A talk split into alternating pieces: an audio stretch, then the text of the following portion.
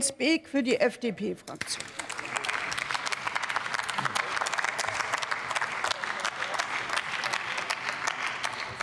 Hochverehrte Frau Präsidentin, liebe Kolleginnen und Kollegen! Das ist ja mal ein interessanter Antrag. Also schon beim Namen fängt es an. Energiewende braucht Tarifverträge. Ich dachte, die Energiewende braucht Windkraftanlagen.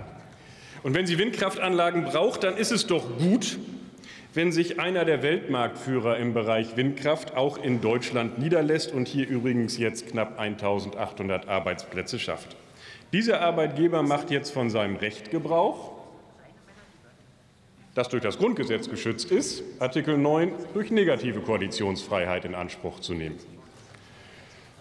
Und davon Gebrauch zu machen, dafür muss sich niemand rechtfertigen. Und erst recht sollte er deswegen nicht zum Gegenstand einer Debatte hier im Deutschen Bundestag werden, denn der Deutsche Bundestag verschreibt sich ja der Wahrung des Grundgesetzes und nicht darauf, sie populistisch anzugreifen. Liebe Kolleginnen und Kollegen, die Tarifautonomie ist ein hohes Gut.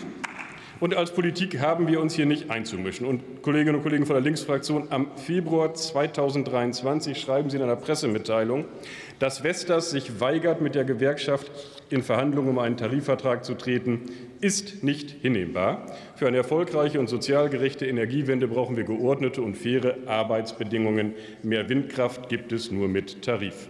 Sonst klappt sie nämlich nicht, die Energiewende. Doch zu Ihrer ersten These, Sie müssen das hinnehmen. Das ist nämlich der Ausdruck des Grundgesetzes, über den hier wir schon mehrfach gesprochen haben. Und dann fällt Ihr Antrag in eine ganz blöde Zeit, weil Sie mit dem zweiten Teil dieses Zitats ja versuchen zu insinuieren, dass wir mehr Windkraftanlagen zu besseren Bedingungen dann bekommen, wenn Tarifbindung eintritt. Jetzt haben wir fünf große Produzenten in Deutschland. Einer von diesen und wir wünschen allen diesen fünf Unternehmen jeden Erfolg und jede Unterstützung für unsere Energiewende. Aber einer von diesen ist schon tarifgebunden und hat gestern Nacht berichtet, dass unter dramatischen auch Schwierigkeiten in der eigenen Unternehmenskultur man jetzt eine Milliarde Euro zurückstellt für die Notwendigkeit, bereits ausgelieferte und produzierte Windkraftanlagen zu reparieren dass man nicht mehr erwartet, in der nächsten Zeit ins Plus zu kommen und dass der dorthin entsandte Sanierer sagt, das, was er gesagt hat, als er angetreten ist bei diesem Unternehmen, er sähe keine Schwierigkeiten, die er nicht in anderen Unternehmen auch schon gesehen hätte, dass er das heute nicht mehr wiederholen würde. Also Ihre erste These ist falsch und grundgesetzwidrig. Und Ihre zweite These, wenn Sie insinuieren wollen, mit Tarifvertrag wird automatisch immer alles besser, erweist sich gerade in der Lebenswirklichkeit als vollständiger Trugschluss, jedenfalls im Bereich der Windenergiebranche. Und deswegen, und deswegen, und deswegen, schreien Sie ruhig noch ein bisschen, ich habe noch so viel Zeit über.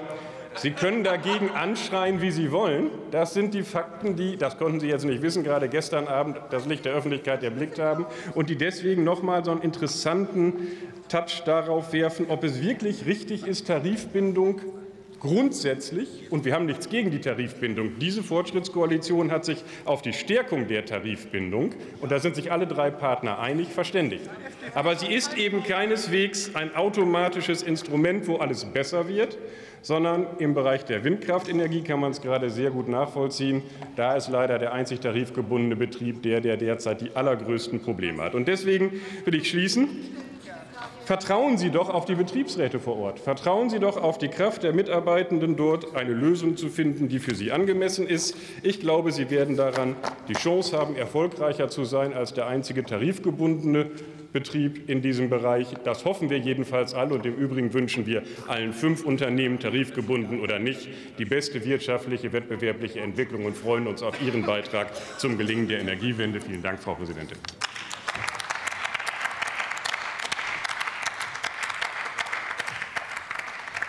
Das Wort hat